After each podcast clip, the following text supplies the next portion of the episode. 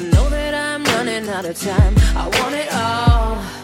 Mm-hmm. And I'm wishing they stop trying to turn me off. I want it all. Mm-hmm. And I'm walking on a wire, trying to go higher. Feels like I'm surrounded by clowns and liars. Even when I give it all away, I want it all. Hello，大家好，我是主播 Sunny，欢迎收听 Sunny 的书架，一个广告人的自白。Just like fire, burning up the way. If I could light the world up for just one day, watch this man. 对于广告公司来说呢，了解客户的产品是十分重要的。大卫奥格威他会经常去使用客户所生产的产品，但是如果说有的客户他的产品存在一些严重的缺陷的时候，然后他要你去给他，嗯，做一个好广告，去推销他产品，那你该怎么办呢？大卫奥格威就经历过这样的一种事件，那么在接下来的内容里面将会谈到关于他对这件事情的看法，以及他是如何处理的。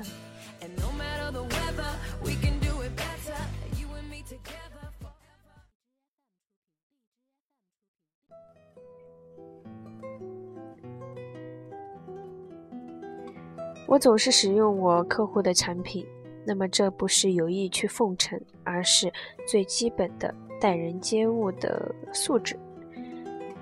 我消费的东西呢，几乎都是我的客户所生产的。我的衬衫是哈萨威牌的，我用的烛台是司徒本的，我的车是劳斯莱斯的，汽车油箱里灌的是超级壳牌汽油，我的衣服是在希尔斯罗伯克公司定做的。早餐我喝的是麦式咖啡，或者是泰特莱的茶，烤两片佩伯里奇农场的面包。我用多芬香皂、班恩牌体香剂，用 Zippo 打火机点我的烟斗。日落之后呢，我只喝波多黎各的朗姆酒和舒味丝软饮料。我读的报纸都是用国际纸业公司生产的纸印的。度假的时候，我总是通过美国运通订票，乘的是荷兰皇家航空公司的飞机，或者半岛及东方轮船的客轮。请问，难道这里有什么不对劲的地方吗？这些东西、这些服务，难道不都是最上乘的吗？我说是的。那么也正因为是，我才为他们做广告。客户决定用我们的公司作为他们的广告代理，是因为他们认定我们是他们的最佳选择，是经过他的顾问对我们能提供些什么做了彻底的调查之后才得出来的结论。但是斗转星移，他会聘用新的顾问。一旦有了这样的变动，广告公司最好尽快说服新顾问，他的前任选择我们公司的做法很正确。要像对待可能成为我们客户的广告主一样来对待新的顾问。如果碰上大的厂家，这种不断说服他们继续任用的事情会没完没了，既浪费时间，又会让人感觉厌烦，但是呢，却又至关重要。新冠对于广告公司和客户关系的稳定始终是个威胁。对广告公司来说，最危险的事莫过于依赖单一的个人来联系客户了。要是一家大厂商的总裁聘用你的公司做他的广告代理，是因为他喜欢你们的总裁，那么你必须马上采取措施，在低一些的层次上和他们建立关系。只有广告公司在各个层次上和客户都建立了稳固的关系，你才能指望比较长期的代理这家客户的广告业务。我不相信和客户接触应该限制在客户主管身上。让你的调查研究、媒体、文案、美术、电视广告制作、营销等其他部门的人熟识你的客户，工作起来呢就会更好一些。这样做有时候也会闹笑话，因为这些幕后人员并不是都善于待人接物的，有些人总是无法给人好印象。只有真正具有慧眼的客户才能看出来。口拙舌笨的人也可能写出让生意倍加兴旺的好广告。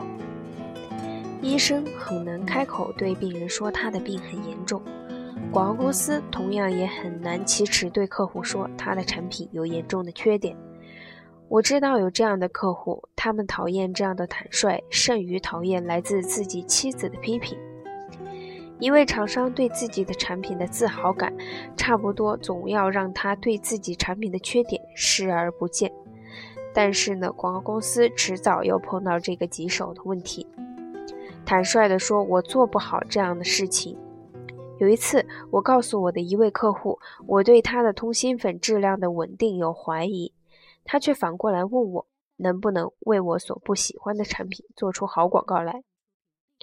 我丢失了这家客户。不过话又说回来，总的来说，客户方面欢迎开诚布公的意见，特别是欢迎根据消费者调查得来的意见。接受诚恳意见的倾向呢，正在增加。广告公司领导人手里的事情有千千万，于是他常常在出现危机的时候才会见他的客户，这是不对的。如果你养成了在风平浪静的时候会见你客户的习惯，你就可能和客户建立起一种在大风大浪来临时能拯救你性命的融洽关系。承认自己的过错很重要，而且要在受到指责前就这样做。许多客户周围都是那些。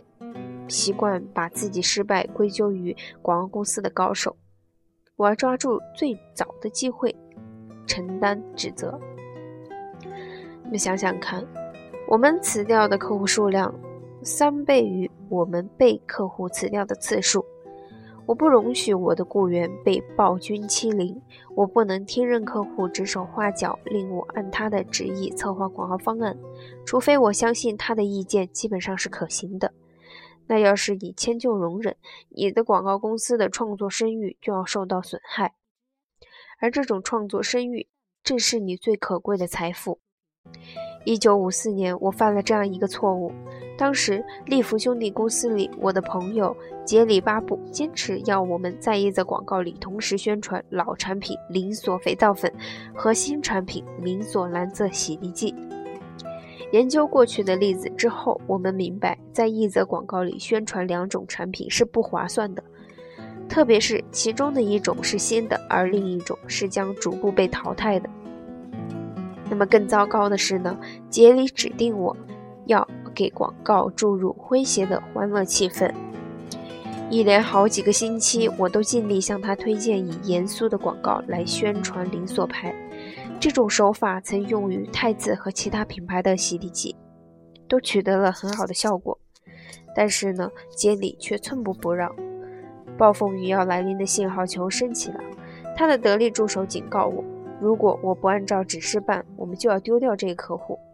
最后，我屈服了。我用了两个小时加一瓶波多黎各朗姆酒，写下了广告史上最愚蠢的文案，是一首小诗。用的是《男孩女孩快来玩》那首歌的曲调。白磷锁还是蓝磷锁？肥皂粉还是洗涤剂？全凭您决定。全都能洗漂洁白洁净再新的，选哪个？好太太，全凭您决定。这可怕的下等广告按时推出了，我的脸丢得很彻底。我的部属以为我疯了。利福兄弟公司各工作部门得出结论说，我对用什么样的广告才能说服家庭主妇买洗涤剂毫无概念。六个月之后，我们被辞掉了，活该。厄运呢，并未到此结束。此后的几年，我根本找不到态度严肃的人来奥美公司工作。后来，我对来人说：“我和他一样瞧不上我那愚蠢的连锁广告。”之后，情况才有了好转。这段插曲教育了我，在重大策略问题上，讨好迁就客户是不值得的。慕尼黑的悲剧一个就够了。客户不能让我有利可图的时候，我也辞掉客户。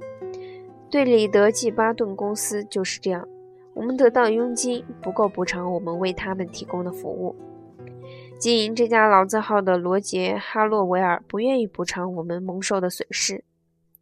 我很喜欢罗杰和他的所有同事，但是呢，我不准备无休止的赔钱做他们生意。我以为让我们死掉他们是他们的过错。我们为他们多得利润做过很重要的贡献，教会他们怎样做银器新花式的预测。要推出一种新花式，需要花掉五十万美元。任何男性经理也无法预言什么样的花式对十九岁的新娘最有吸引力。我对产品失去信心的时候，我也辞掉客户。一个广告代理鼓动别的消费者去买他不让自己妻子去买的产品，那么是极不诚实的。